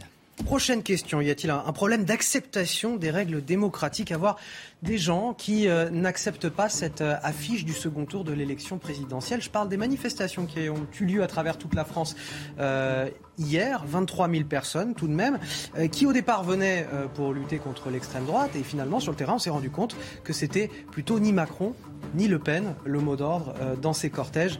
On va en parler juste après la pause, on revient dans un instant. Soir Info Week-end, troisième partie. Je suis toujours avec euh, Bernard Cohen-Haddad, Jean-Marc Albert, euh, Benjamin Morel et Nathan Dever pour évoquer cette actualité euh, politique lourde qui est évidemment l'élection présidentielle. On va parler dans un instant des 23 000 manifestants hier à travers toute la France. Manifestants contre l'extrême droite. En tout cas, c'était euh, l'appel qui était donné par les associations et les syndicats euh, qui voulaient manifester hier. Sauf que très concrètement, sur le terrain, c'était un petit peu plus que ça. C'était plutôt ni Macron ni Le Pen. Mais tout d'abord, avant d'évoquer cette question, l'essentiel de l'actualité, c'est avec euh, Isabelle Piboulot. Paris-Roubaix, Dylan Van Baarle s'impose en solitaire pour cette 119e édition. Le néerlandais s'offre son premier monument à l'issue d'une course très animée. Après une attaque portée à 19 km de l'arrivée, il succède ainsi à l'italien Sonny Colbrelli au palmarès de la reine des classiques. La traversée de Paris a fait son grand retour après deux dates annulées en raison d'une trop forte pollution. La 22e édition s'est tenue aujourd'hui à Paris. Des centaines de voitures de collection ont sillonné la capitale. Un parcours d'une trentaine de kilomètres avec pas moins de 853 véhicules pour le plus grand plaisir des fans d'automobiles. Et à l'étranger, l'église anglicane fustige le projet d'envoyer des migrants au Rwanda. Les chefs spirituels dénoncent de graves questions éthiques. Ce jeudi, le gouvernement de Boris Johnson et Kigali ont passé un accord, celui d'envoyer au Rwanda les demandeurs d'asile arrivés illégalement au Royaume-Uni. Une décision critiquée également par le Haut Commissariat de l'ONU pour les réfugiés. Ni Macron, ni Le Pen. Voilà les euh, messages, les slogans qu'on entendait un petit peu partout euh, hier en France euh, lors des manifestations qui étaient à l'origine faites contre l'extrême droite. 23 000 participants à ces manifestations. Regardez ces images. Elles sont commentées par Michael Dos Santos.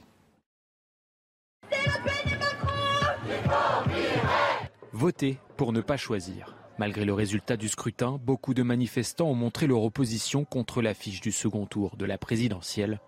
Partout dans le pays, le message du Nini a été vu dans les rues de l'Hexagone. Emmanuel Macron, Marine Le Pen, certains Français n'y voient pas clair. On me retrouvait à choisir entre le néolibéralisme que je combats tous les jours dans la rue, dans les manifestations, et euh, l'extrême droite. Franchement, je ne sais même pas comment on en est arrivé à là. Je suis pas d'accord avec ça. Ni pour l'un ni pour l'autre. Peut-être qu'on va voter pour un d'eux pour éviter le pire. Oui, je vais voter au second tour. Et je ne sais pas encore quoi faire. Voilà. Parce que je suis comme ça. À Marseille, où se tenait le meeting du président de la République, la décision finale a également animé les débats. Se décider pour l'un des deux candidats résulte mission impossible pour certains. Enfin, c'est ni Macron ni Le Pen et que cette mascarade démocratique, on va se battre contre en fait. On a à choisir entre la peste et le choléra. Moi, ni l'un ni l'autre ne m'intéresse, me correspondent à, mon projet de vie. À Nantes, des échauffourées ont éclaté entre policiers et manifestants. Au total, environ 22 000 Français sont descendus ce samedi dans les rues de l'Hexagone. Ça fait écho aux manifestations étudiantes qu'on a pu voir cette semaine dans beaucoup d'universités en France et notamment à la Sorbonne avec euh, des dégâts dans l'université. Est-ce qu'il n'y a pas un problème d'acceptation euh, des règles démocratiques, avoir des gens qui n'acceptent pas cette affiche du second tour Benjamin Morin? Alors, il y a un problème d'acceptation des règles démocratiques et il y a peut-être un problème de fond également. Alors, le problème d'acceptation des règles démocratiques, il est assez simple. Quand vous avez une élection, la Constitution était là avant, la Constitution prévoit des élections, les élections ont eu lieu et ont été faites dans les règles. Ne pas accepter le résultat de cette élection, c'est relativement problématique parce que ça veut dire que vous n'acceptez pas les règles de la démocratie. Ça veut dire que les prochaines élections qui auront lieu, quand même vous arrivez à prendre le pouvoir, eh bien celui qui les, celui qui les perdrait ne serait pas non plus tenu d'avoir les règles. on a quand même le droit de, manifester aussi dans la Constitution. Évidemment, et, évidemment, si vous voulez, mais manifester là-dessus, enfin, on peut évidemment mais c'est un peu idiot. Ensuite, par contre, vous avez un vrai sujet de fond. Pourquoi? Parce que notre système politique a été organisé, pensé dans un moment de forte bipolarisation de la vie politique, avec des identités politiques de droite et de gauche très structurées. Ce qui fait que bah, même si vous étiez de la gauche de la gauche et que c'était plutôt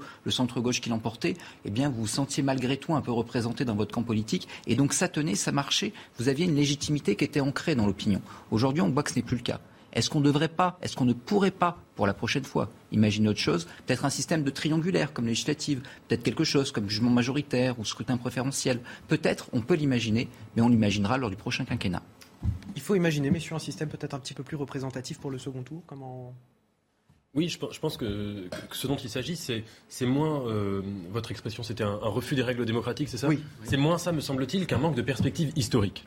C'est-à-dire que si on se place dans l'échelle là du second tour, euh, en effet, euh, on entend beaucoup de, remarques sur la communication, comme quoi Marine Le Pen s'est dédiabolisée, comme quoi finalement Marine Le Pen, c'est, euh, disons, c'est la gauche républicaine puisqu'elle a des mesures sociales, comme s'il n'avait pas de, par ailleurs, un référendum sur l'immigration, sur la priorité nationale, comme s'il n'y avait pas des mesures contre les, étrangers. Donc il, y a euh, cette absence d'esprit historique, avec aussi le présupposé majeur, c'est que Marine Le Pen n'a jamais été au pouvoir. Donc Macron, évidemment, c'est facile de le critiquer. Ah, attendez, parce qu'à absence d'esprit historique, euh, on peut aussi estimer, et c'est ce que mhm. beaucoup euh, d'électeurs qui sont tentés par Marine Le Pen, m'arrive de discuter avec certains d'entre eux, euh, pensent aussi qu'elle a changé. Parce qu'on peut dire absence de perspective historique sur ce qu'a été Marine Le Pen, ce qu'a été le Front National avant. On peut aussi estimer qu'elle a changé. Oui, oui, oui, oui. Mais c'est ce que j'allais ajouter dans un second temps. Mais juste sur, sur, sur ça, c'est-à-dire que sur les questions qui ont engendré sa diabolisation, à savoir l'immigration. Parce que ce n'est pas sur la, question sociale ou sur la question des taxes, des impôts pour les moins de 30 ans qu'elle a été diabolisée, Marine Le Pen. C'est sur la question des étrangers, c'est sur la question de l'état de droit, de la Constitution, de la priorité nationale. C'est sur ces questions-là. Et sur ces questions-là, elle n'a pas bougé. Euh, ça, c'est la première chose à dire. Elle a bougé dans son discours, mais elle n'a pas bougé dans le programme. elle le dit elle-même, d'ailleurs, elle dit, parce que comme je m'appelle Marine Le Pen, les gens savent, les gens qui vont voter pour moi pour cette raison le savent déjà, donc j'ai pas besoin de le répéter. Ensuite, quand je dis manque d'esprit historique, il faut élargir, à mon avis. Là, si on se place dans l'échelle du second tour, voilà pour, cela. Mais si on élargit, on constate en effet qu'Emmanuel Macron, quand il a été élu il y a cinq ans, au discours du Louvre, il a dit littéralement Je ferai tout pour qu'au terme de mon mandat, les Français n'aient plus aucune raison de voter pour les extrêmes.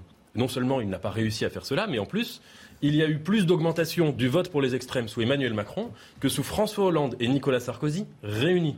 Donc en effet, le cri que poussent les gens qui ont marché dans la rue ou le cri qu'ont poussé les étudiants à la Sorbonne, c'est ce cri-là. C'est de dire, en plus particulièrement dans le cas des étudiants, parce que les étudiants ont été victimes de la politique d'Emmanuel Macron, notamment ces deux dernières années avec la politique sanitaire.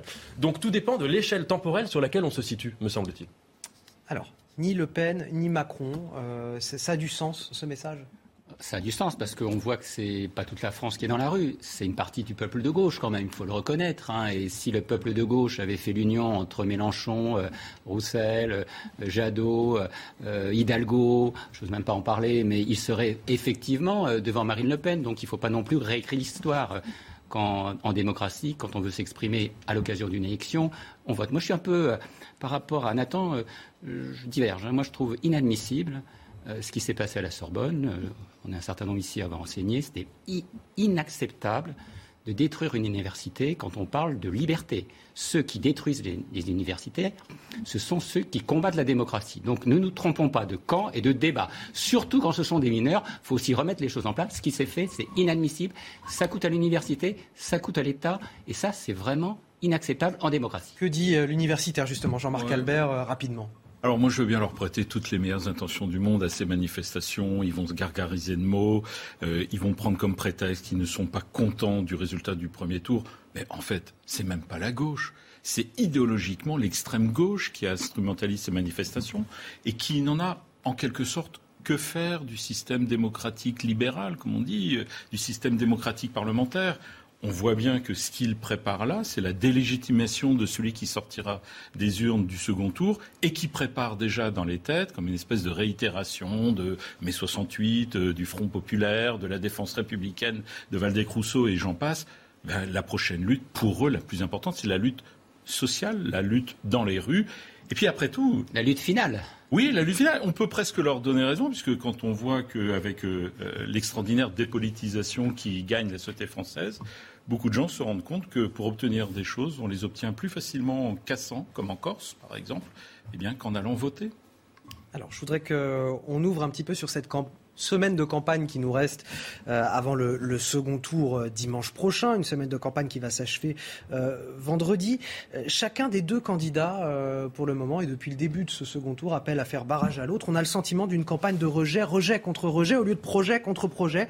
C'est à qui, finalement, suscitera le plus de répulsion dans cette fin de campagne présidentielle? Écoutez ces extraits des deux candidats lors de leur meeting ces derniers jours. C'est assez éclairant, justement, sur cette campagne de second tour patriotes de droite, patriotes de gauche ou d'ailleurs, je dis, dans cette élection qui nous voit rassembler pour le redressement du pays, notre seul parti, c'est la France. Si les Français ont à faire barrage, c'est au retour d'Emmanuel Macron. J'aurais pu vous parler du danger que représente l'extrême droite pour notre pays. Vous le connaissez, ce danger. Ne sifflez pas l'extrême droite. Ne sifflez pas l'extrême droite. Battez-la le 24 avril. Bah, j'ai envie de dire, les candidats eux-mêmes n'aident pas finalement. Hein. Quand euh, on voit ces manifestants qui disent ni Macron ni Le Pen, les candidats eux-mêmes sont dans cette euh, sont dans cette logique finalement. Est-ce que c'est pas un triste choix démocratique aussi que d'avoir deux candidats qui se renvoient euh, cette idée de barrage républicain presque, parce que Marine Le Pen fait quasiment la même chose. C'est vrai, mais c'est la logique qu'on évoquait tout à l'heure, d'une forme de décomposition de, des identités politiques d'un côté, du système de l'autre, qui fait qu'en réalité, eh bien le plus petit dénominateur commun, ça va être le rejet du candidat d'en face. On disait beaucoup avant, on choisissait, on éliminait au second tour mais en réalité, vous éliminiez au sein de votre camp politique. Il y avait un candidat de gauche, il y avait un candidat de droite, il y avait une forme de primaire au sein de la gauche, une forme de primaire au sein de la droite. C'était vécu comme ça, et quand ce n'était pas le cas, c'était vu comme un accident. Aujourd'hui, ce n'est plus ça. Donc, d'où cette désaffiliation et d'où ce type de comportement qui, du coup, bien crée une forme d'opposition mécanique.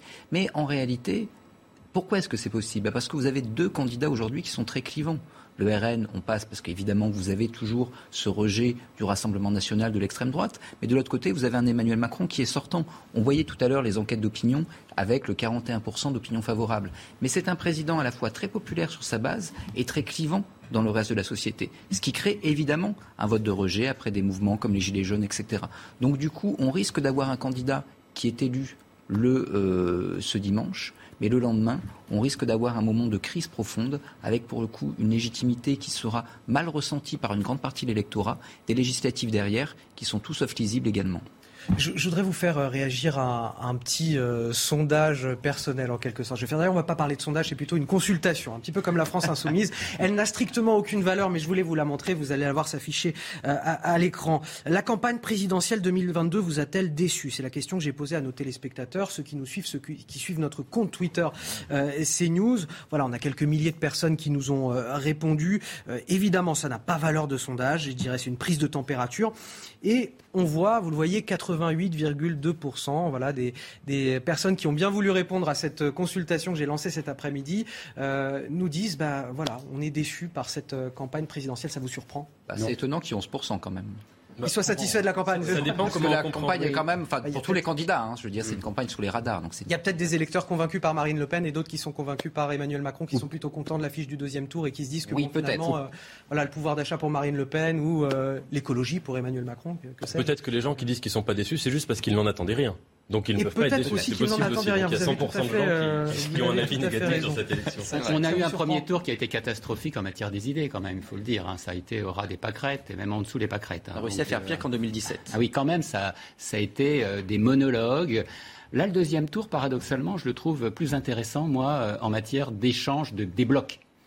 Euh, c'est peut-être anodin, mais euh, on voit bien qu'on a deux fortes personnalités et derrière, on a tout un pan euh, de notre science politique et de, nos idéaux politiques qui sont mis et qui sont mis dans un shaker, puisque les uns et les autres reprennent des idées des uns et des autres avec, bien entendu, un bon clivage qui peut apparaître. C'est peut-être là aussi euh, ce qu'on attend de ce débat qui arrivera mercredi, c'est est-ce qu'il va y avoir euh, une vraie fracture dans la pensée ou tout simplement des effets d'annonce Et c'est là, là que, l'on attend peut-être de voir cette différence. On, va justement euh, parler de ce débat avec un éclairage supplémentaire, celui cette fois d'un sondage Ipsos pour le Parisien sur ce deuxième tour de l'élection présidentielle. Un deuxième tour qui s'annonce donc serré, davantage qu'en 2017, avec un, Emmanuel Macron qui rassemble 55,5% des intentions de vote pour ce deuxième tour contre Marine Le Pen 44,5% un écart bien moins important, je vous le disais, qu'en 2017. Ça montre qu'il n'y aura pas ni pour l'un ni pour l'autre de victoire automatique ou alors euh, non, c'est quand même plié le jeu, selon vous?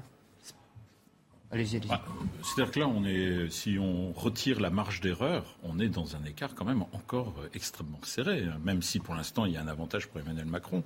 Ce qui est euh, assez surprenant, c'est le mimétisme en effet de 2017 où, euh, avec cette espèce de brouillage politique, on a voulu remplacer le clivage droite-gauche par euh, le clivage bloc élitaire, bloc populaire, hein, pour, euh, pour faire simple, finalement, on n'a pas débouché sur une recomposition brutale. Il y a eu des, en fait, vous avez des fractures qui se sont accusées, des tendances qui se sont accentuées, mais il n'y a pas eu de, euh, hormis la création peut-être, et encore, elle précédait l'élection, euh, la création du, parti d'Emmanuel Macron. Alors qu'en général, les élections présidentielles, euh, que ce soit celle de 65, 69, annonçaient toujours la création d'un nouveau parti avec quelque chose qui émergeait. ici, non, parce que finalement, cette élection-là est vraiment une élection qui repose en tout cas sur le deuxième tour, sur deux personnalités, comme l'a dit Benjamin, extrêmement clivantes. Et très souvent après, enfin en tout cas c'était ce qui s'était passé après 2017, on l'avait vu au législatif, puis surtout au municipal, départemental, régional, le retour quand même d'un clivage droite-gauche assez classique. Alors on va continuer cette conversation un instant, Nathan Dever, puisqu'il est, il est 23h15 quasiment sur CNews, c'est l'heure du rappel de l'actualité, c'est avec Isa Piboulot. 32e journée de Ligue 1, le Paris Saint-Germain vainqueur du Classico. Ce soir au Parc des Princes, une victoire 2-1 face à Marseille. Neymar a ouvert le score suivi d'une égalisation de Char avant que Mbappé sur penalty ne redonne l'avantage au PSG. Un pas de plus vers un titre semblant ne plus devoir leur échapper. Le PSG compte 15 points d'avance sur l'OM et 18 sur Rennes à 6 journées de la fin.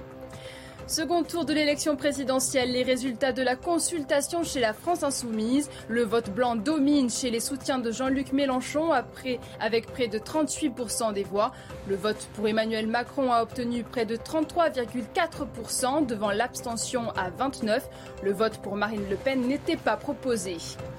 Volodymyr Zelensky invite Emmanuel Macron à se rendre en Ukraine. Il souhaite que son homologue français constate un génocide commis par les Russes, un terme qu'Emmanuel Macron a jusqu'ici refusé d'employer afin d'éviter l'escalade verbale, une réaction que le président ukrainien avait jugée très blessante. Alors je voudrais qu'on revienne sur ce sondage euh, du deuxième tour de l'élection euh, présidentielle, sondage Ipsos pour le Parisien. Et, ce qui est intéressant, c'est qu'on retrouve un petit peu euh, le même écart que lors du traditionnel duel entre la gauche et la droite dans l'ancien monde politique qu'on a connu il y a, il y a quelques années. On retrouve un écart qui est assez faible. Est-ce que ça veut dire vous allez me dire si vous êtes d'accord, Benjamin Morel. Est-ce que ça veut dire qu'on a un nouveau schéma politique qui s'installe cette fois entre euh, mondialistes, souverainistes, peuple, élite, et que ça devient cette nouvelle norme comme on avait droite-gauche auparavant euh, dans les anciennes euh, élections présidentielles? C'est compliqué à dire, tout bêtement, parce que qu'est-ce qui faisait la stabilité du clivage droite-gauche? C'était un des partis structurés Or, actuellement, le RN est un parti, la REM tente de se structurer, mais ce n'est pas un parti au sens sociologique du terme. Un, parti au sens sociologique du terme, c'est quelque chose qui vous prend à la sortie du lycée, qui vous forme, qui vous fait passer par un cursus honorum. À 40 ans, vous êtes député, à 50 ans, vous êtes ministre, et un jour, vous êtes président de la République. Ça, ça n'existe plus. Donc, du coup, on a quelque législative. Euh, peut-être, mais pour l'instant, ce n'est pas le cas, si vous voulez. On, a plutôt des, on est plutôt en voie de décomposition partisane. Et donc, à partir de là, la solidité ne se crée plus. De l'autre, vous avez des identités politiques ces identités politiques, aujourd'hui, elles sont en grande partie dissoutes. Vous avez 20% des Français qui se disent de gauche, 35% qui se disent de droite, le reste est fluide. Donc pour l'instant, on est encore dans une période de décomposition. Quand vous regardez ce qui se passe chez nos voisins européens, la réalité, c'est que les choses ne sont pas stabilisées. Dans certains pays, on a un retour de manière structurelle du clivage droite-gauche. On le voit en Grande-Bretagne, on le voit également euh, en Grèce, où pourtant on pensait qu'il avait disparu. En Espagne, c'est un peu plus compliqué. En Allemagne, c'est peut-être encore en train de bouger, même si ça semble se stabiliser. En Italie, ça semble terminer. Donc aujourd'hui, on voit que cette décomposition politique, elle frappe l'ensemble de l'Occident et qu'on ne sait pas encore où elle nous mène. Et ce n'est pas un résultat d'une présidentielle française qui va nous donner un indice stable. On, va ouvrir euh, sur cette semaine avec le débat de l'entre-deux tours. Est-ce qu'il euh, est possible, au vu de l'écart qu'il y a entre les deux candidats, que le, débat euh, mercredi change la donne, inverse la vapeur entre les deux candidats? On sait que c'est souvent à ce moment-là que l'opinion se cristallise vers un, vote qui se rapproche, des intentions de vote qui se rapprochent en tout cas du vote définitif. Marine Le Pen, ça lui avait été fatal en 2017. Est-ce que ça peut encore changer tout ça? Écoutez, il y a quelques jours, Emmanuel Macron a dit que le Front républicain était, je cite de mémoire, mais je crois qu'il a bien dit le mot mort ou presque mort, ou inexistant, ou absent. Et il avait même ajouté qu'il avait été absent aussi en 2017. Bon. Ce, qu'on est en train de, voir, c'est que, pour répondre très clairement à, votre question, je pense que tout est possible. Parce que quand, on analyse les, courbes du, du, Rassemblement national en 2002, 2017 et aujourd'hui, et euh, il n'y a pas besoin d'être euh, grand clair pour voir que ça monte euh, sans, sans, sans arrêt, de manière continuelle. Et pour imaginer que, quelle que soit l'issue de cette élection-ci, il est assez probable que d'ici 5 ans, 10 ans, ça continue de monter. Tout cela fait penser, vous savez, au paradoxe de Zénon sur Achille et la tortue, c'est-à-dire sur un, Alors, expliquez. c'est-à-dire des, des, des, paradoxes philosophiques sur le mouvement. Vous imaginez une Achille qui a de l'avance et une, euh, une tortue qui avance euh, lentement.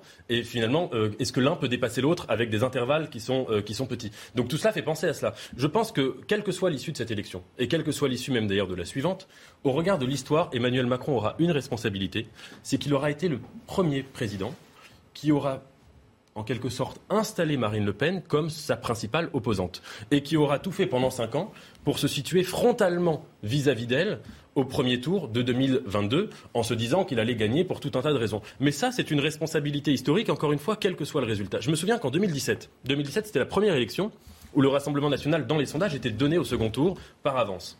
Bernard-Henri Lévy avait dit une chose, il avait appelé les candidats du premier tour, il leur avait dit, si vraiment vous voulez être dans une logique de front républicain, vous faites un communiqué avant le premier tour, ça ne vous coûte rien, et vous dites moi, je ne souhaite pas être contre Marine Le Pen. Parce que c'est ça un front républicain, c'est qu'on ne souhaite pas être contre elle et qu'on le fait en cas d'urgence. Et aucun candidat n'avait fait cela.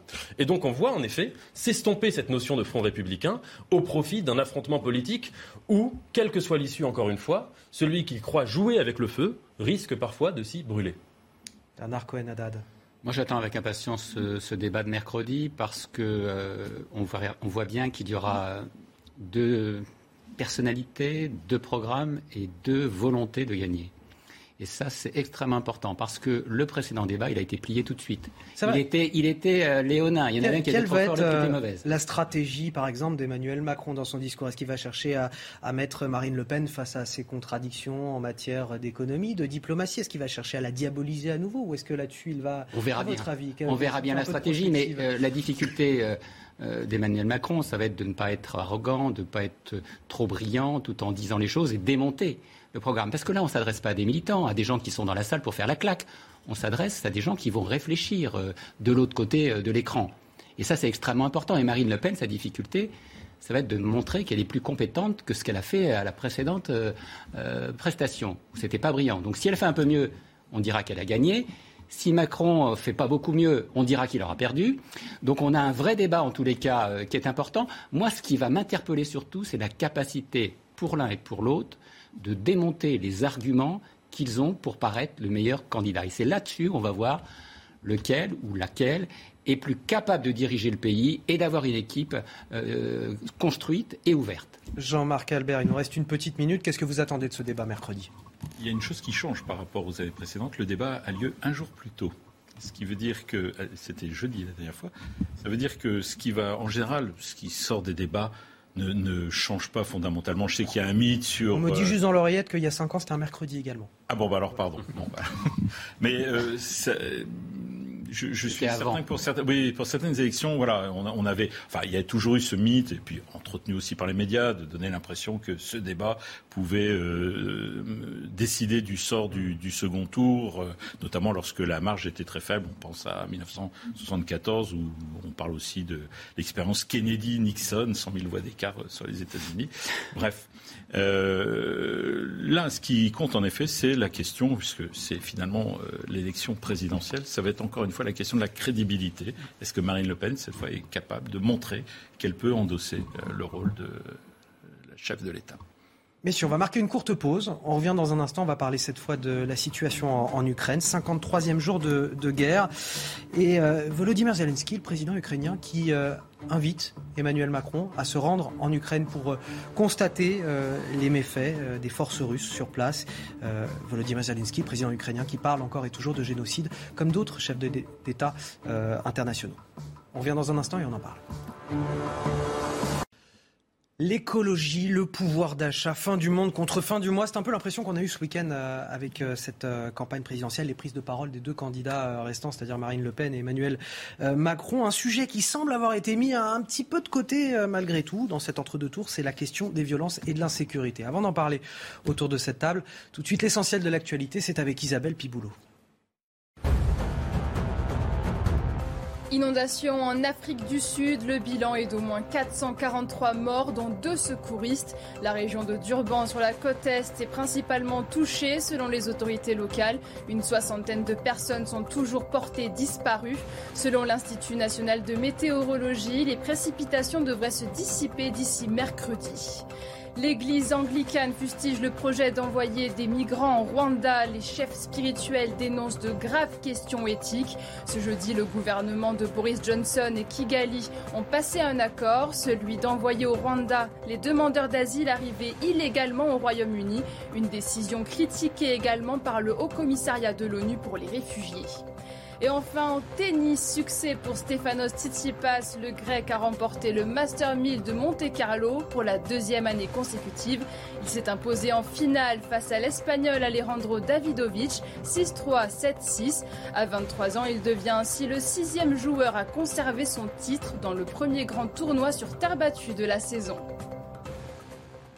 Et pour cette dernière partie, j'ai toujours le plaisir d'être avec Nathan Dever, Benjamin Morel, Jean-Marc Albert et Bernard Cohen-Haddad pour évoquer l'actualité. Ce vendredi à Aulnay-sous-Bois, en banlieue parisienne, de violents affrontements ont embrasé le quartier de la Rose des Vents. Les explications en images, c'est avec Geoffroy Defebvre. Vers 19h vendredi dernier, dans la cité de la Rose des Vents, également connue sous le nom de cité des 3000, des policiers arrêtent un scooter pour le contrôler. Le conducteur refuse d'obtempérer et prend la fuite. Les policiers commencent alors une filature. Cet individu s'engouffre dans la cité des 3000 où attendent une centaine de, de, de ses collègues à lui euh, qui avaient déjà préparé des boules de pétanque, des cocktails Molotov, des mortiers d'artifice Et du coup, se déchaîne énormément de violence sur, sur mes collègues qui appellent donc de, de l'aide pour se dégager. Les forces de l'ordre réussissent à se dégager et se replient. Plus tard dans la soirée, une quarantaine de CRS sont engagés en renfort. Le syndicat SGP Police évoque 180 tirs de grenades lacrymogènes, de désencerclement et de défense. Trois policiers sont blessés et un véhicule a été dégradé. Sur Twitter, le syndicat lance un SOS. On demande à minima 300 fonctionnaires de police en renfort. Voilà. Il manque, on l'a évalué, il manque pour les missions actuelles 300 fonctionnaires de police. Mais ça, c'est dans les commissariats de, la Seine-Saint-Denis. SGP Police demande également à ce que la cité de la Rose des Vents d'Aulnay soit classée quartier de reconquête républicaine. Alors, il manque des moyens, disent les euh, syndicats. Vous avez le sentiment, vous aussi, que cette question passe un petit peu à la trappe alors que les agressions contre les forces de l'ordre sont récurrentes. On en a beaucoup parlé. Ça a été d'ailleurs un thème pas mal traité en début de campagne. Et là, on a l'impression que ça passe un, petit peu à, la trappe. Et c'est pourtant une des grandes préoccupations des Français avec le, pouvoir d'achat, l'immigration. Ce sont d'autres questions aussi auxquelles les Français s'intéressent. C'est un problème de citoyenneté économique et aussi d'intégration. Je crois qu'il faut le reconnaître. Et c'est un thème qui a été sous-exprimé dans la campagne. Nathan Devers. Oui, euh, c'est un thème qui a été. Je suis, d'accord avec vous, d'autant que je, je, ne suis pas sûr que ce soit une question que de moyens. Je pense que derrière, il y a la question plus large du rapport à l'autorité, la question plus large profondément de quand on voit, quand on fait encore une fois une sorte de généalogie de la délinquance, on voit bien que derrière la délinquance, la délinquance n'est que le, symptôme qui fait exploser des endroits où la question sociale est dramatique. Et, donc, euh, ce n'est pas seulement en, traitant cet euh, enjeu de manière technique, c'est-à-dire en demandant combien d'argent il faut mettre, quel enfin voilà, que, euh, que ça règle le problème. Il y a une question sociétale du rapport à l'autorité, comme dit Nathan Devers? Oui, il y a un problème sociétal de rapport à l'autorité. On ne le découvre pas lors de cette campagne. Il est structurel, il passe par plusieurs éléments notamment le renforcement de l'école, etc.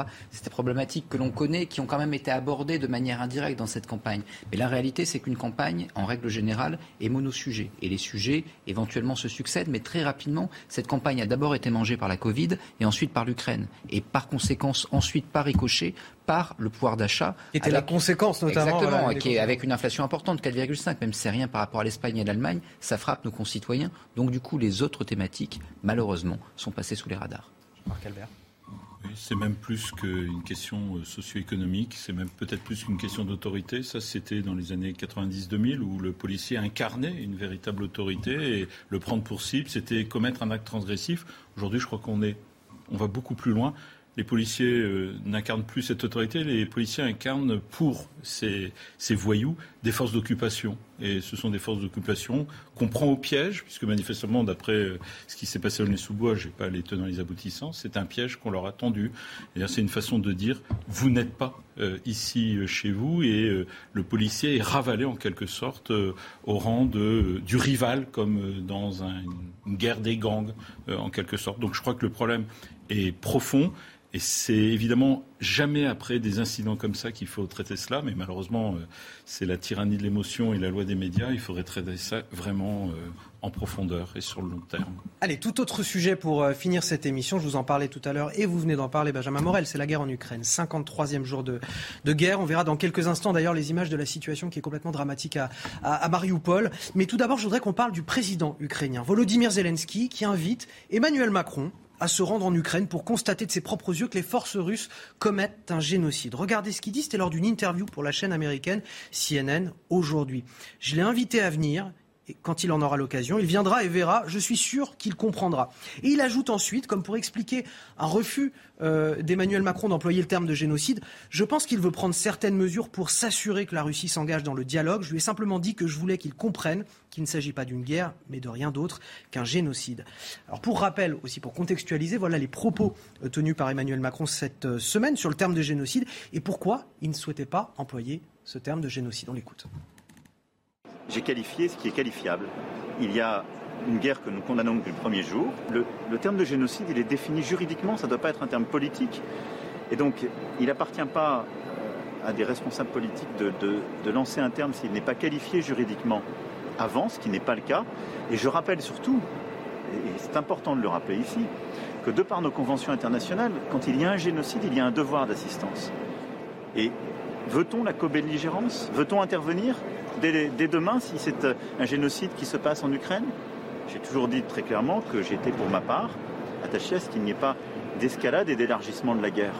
Donc je pense que à partir du moment où les mots sont définis juridiquement, s'il y a des juristes et des équipes diplomatiques qui, qui établissent que c'est défini juridiquement, le Quai d'Orsay l'examinera, nous regarderons. Mais je ne peux pas le faire simplement par un commentaire compte tenu aussi des conséquences que ça emporte. Benjamin Morel, il a raison, Emmanuel Macron, Eh oui, de ne pas s'avancer comme d'autres sur le front euh, du, du génocide, de dire euh, ce terme de génocide. Il faut être très prudent sur cette question. Et bien sûr, il a raison là-dessus. Il y a, euh, bah, grosso modo, le génocide, ça signifie quoi? Le génocide, quand vous prenez par exemple la Shoah, c'est un génocide. Vous avez un État, en, en l'occurrence l'Allemagne, qui souhaite massacrer jusqu'au dernier, euh, jusqu'au, jusqu'au dernier humain de confession juive. De même, le génocide au Rwanda, qu'est-ce que c'est? Vous avez une ethnie avec un État qui souhaite la massacrer et la faire disparaître. C'est ça le génocide juridiquement. C'est quand un État décide de détruire, de supprimer, de faire disparaître une partie de sa population en raison de sa religion, en, rais- en raison de son ethnie, etc. C'est ça la qualification juridique. Or, on a l'impression, et c'est un peu euh, l'objectif de Zelensky, que grosso modo, d'un côté, il y a la stratégie de la, de co-belligérance, je vais y arriver ce soir, dés- désolé. Donc c'est-à-dire de nous faire entrer en guerre Exactement. avec lui. Donc stratégiquement, on peut l'entendre. Et puis ensuite, grosso modo, comme on n'entend pas réellement les qualifications juridiques et qu'on fait toujours une gradation, on dit bah il y a le crime de guerre, juste au-dessus il y a le génocide. Et donc comme ce qui se passe en Ukraine est très très grave, on ne peut pas rester au niveau du crime de guerre, donc on va passer au génocide. Mais ça fonctionne pas comme ça le droit. C'est-à-dire qu'à chaque Le image droit- terrible, on va, on va se dire il faut passer au, au grade au-dessus dans la qualification de l'événement, alors que, que vous ça avez- reste des crimes de guerre juxtaposés en fait. Et voilà, si vous voulez, vous avez des faits. Ces faits, ils sont euh, qualifiés juridiquement. Et en effet, ils peuvent être qualifiés de crimes de guerre. En revanche, la qualification de génocide, a priori, ne s'applique pas ici. C'est-à-dire que, sauf à nous prouver le contraire, Vladimir Poutine n'a pas comme objectif, en envahissant l'Ukraine, d'exterminer jusqu'au dernier Ukrainien. Il y a en effet des crimes de guerre, il y a en effet de la terreur. Cette terreur, elle a pour but de faire céder l'État ukrainien, elle a pour but demain d'occuper cet État, elle a pour but de le démanteler, mais elle n'a pas pour but, à ce stade-là, de détruire jusqu'au dernier Ukrainien, ce qu'est la qualification du génocide. Jean- Jean-Marc Albert, surtout que génocide, ça a des implications graves. Ça veut dire que derrière, euh, ça veut dire qu'on on a un devoir d'assistance, qu'on entre en guerre et que les négociations, c'est fini, tout simplement. Exactement, c'est toujours le, piège des mots. Euh, Comme le dit Benjamin, en effet, on a l'impression que Zelensky, en fait, euh, euh, pense que la, la qualification du crime est liée à une espèce de quantification euh, de, de- de l'horreur. euh, Parce qu'on a parlé de crime de guerre et génocide. Entre les deux, il y a aussi le crime contre l'humanité. Enfin voilà. Et, et notamment lorsqu'il lui dit venez voir sur place, comme euh, on voit pas très bien ce qu'il peut lui montrer de différent que ce que le président a comme info euh, depuis depuis l'Élysée. Bon, voilà. Il- et puis en effet, il y a des implications en termes de rétroactivité, en termes de traitement devant la Cour pénale internationale, et ce qui rend évidemment impossible après toute sortie de guerre négociée. Encore une fois, il faut aller jusqu'au bout de cette logique. Si on l'accepte, c'est d'aller dans un conflit armé jusqu'à une capitulation sans condition. Et, et messieurs, quelque part, est-ce que finalement ces négociations, elles sont pas non plus déjà mortes Euh, On va regarder ce qui se passe à Mariupol et je vais vous donner la parole. Combien de temps Mariupol va-t-elle encore tenir? Elle est pilonnée par les Russes depuis le début, elle est détruite à 90%, mais elle résiste. C'est la prise de guerre évidemment attendue par, euh, par Moscou et la situation sur place est dramatique. Les images sont commentées par Mathilde Ibanez. À Mariupol, cette ville martyre depuis le début de l'invasion russe a été complètement détruite. Et pourtant, les militaires ukrainiens continuent de lutter face aux nombreux bombardements et se préparent à de nouveaux affrontements.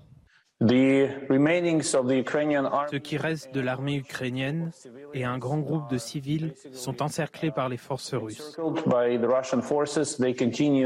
Elles continuent leur combat, mais il semble, au vu du comportement de l'armée russe à Mariupol, qu'elle a décidé de raser la ville à tout prix. Dans cette ville portuaire, au cœur des usines détruites, des combattants séparatistes sont présents et prétendent contrôler presque toute la zone. Les gars du corps des marines de Sébastopol, les soldats sous contrat de Krasnodar, Temriouk et Anapa aident beaucoup.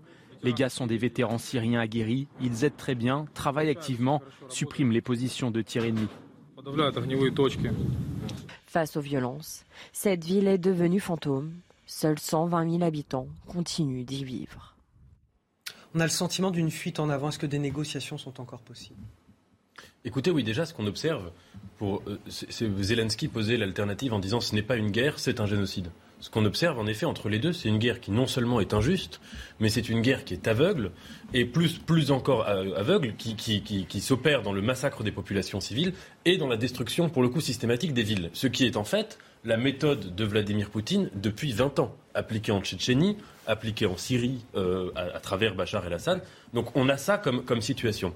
La négociation, pour répondre à votre question, le, le dialogue a une condition, c'est de savoir à qui on parle si vous voulez, c'est que euh, Zelensky lui-même, depuis le début de cette guerre, depuis 53 jours, a souvent demandé à Emmanuel Macron ou à d'autres dirigeants d'appeler Vladimir Poutine et de dialoguer avec lui. Mais pas pour dialoguer, pas si vous voulez, euh, comme euh, dans l'esprit de Munich, comme l'avait dit le Premier ministre polonais, pas du tout dans cet esprit-là, de dialoguer en sachant qui est Vladimir Poutine, ce que tout le monde sait aujourd'hui parmi les dirigeants européens, occidentaux et mondiaux, et à partir de là, euh, dialoguer sur la base d'un rapport de force qui est euh, ferme, notamment du fait des sanctions économiques qui portent lentement, mais qui portent déjà leurs fruits, dans la mesure où un certain nombre d'oligarques prennent déjà, sinon leur distance, du moins demandent à Vladimir Poutine d'arrêter de, cette guerre.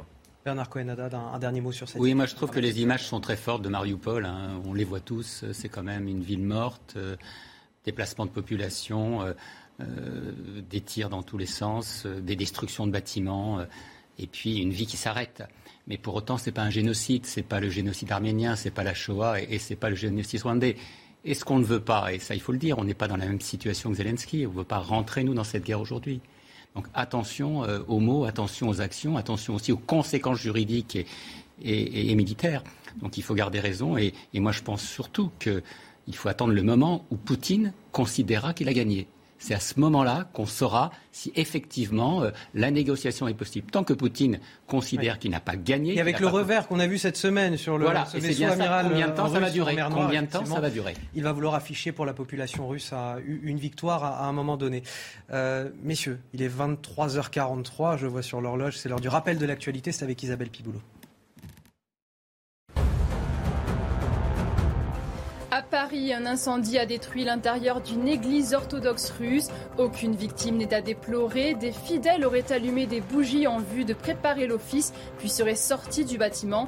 La piste accidentelle est privilégiée. Le ministre de l'Intérieur chargé des cultes a réagi sur Twitter. J'exprime toute ma solidarité aux fidèles de l'église orthodoxe Saint-Séraphin de Saint-Sarov, a déclaré Gérald Darmanin. À Jérusalem, le gouvernement du premier ministre israélien Naftali Bennett apparaît s'est fragilisé ce dimanche soir. Plus d'une vingtaine de personnes ont été blessées pendant des heures.